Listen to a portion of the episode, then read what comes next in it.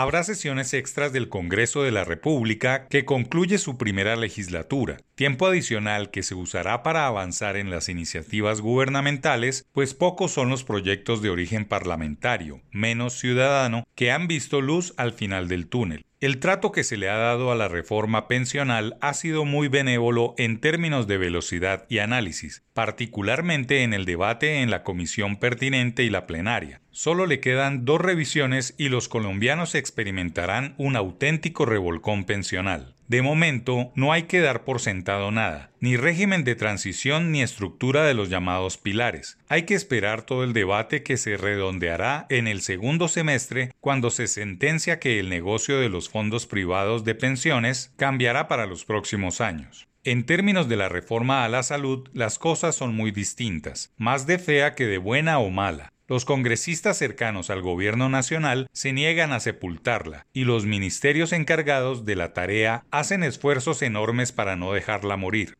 En particular tiene un camino muy empinado para hacerse realidad el cambio trazado para el actual sistema de salud de los colombianos, que en esencia quiere estatizar el servicio y desarrollar la estrategia de los médicos en el hogar de corte cubano, al tiempo que depender menos de las empresas prestadoras de salud de capital privado. De las tres reformas, la que hace el papel de mala es la laboral, que ha encontrado una férrea barrera entre los emprendedores y empresarios consolidados. El sector productivo ha calificado la iniciativa laboral como un pliego de peticiones sindical que no se compadece de las necesidades de generar empleo ni protege a los empleos actuales, en un momento en que hay más de 2,7 millones de desempleados y que la informalidad cabalga en todos los sectores. Más que darles beneficios exagerados a los trabajadores que disfrutan de un contrato formal, concentrándose en sus reivindicaciones sindicales, debería armarse una estructura laboral mucho más actual, moderna, contemporánea, competitiva, que propenda por la calidad, el bienestar, el trabajo en casa, por horas, la regionalización de actividades remuneradas, sectorización, nuevas discusiones sobre el salario mínimo, en fin, muchas cosas más urgentes que verdaderamente benefician a los trabajadores jóvenes, a los desempleados y veteranos, no solo a los sindicalizados. Todas las reformas económicas, la buena, la mala y la fea, tienen un tufillo de estatización y de tendencia progresista que va en contra del sector productivo, de los empresarios y emprendedores, quienes no solo generan empleo formal, sino que pagan millonarios impuestos y están expuestos a toda la inseguridad reinante. Quizá todo eso esté bien y sea coherente, pues es consecuente en un gobierno de izquierda, pero la Administración Nacional no solo es para los trabajadores sindicalizados ni para sus electores o militantes, es para todos los colombianos. El espíritu de las reformas debe tener un sentido de beneficio general, no particular, mucho menos confrontacional. El gobierno nacional debe ser grande con las críticas y consecuente con sus actos. La mala reforma laboral destruye empleo más que generarlo y se concentra solo en beneficiar a los mismos de siempre.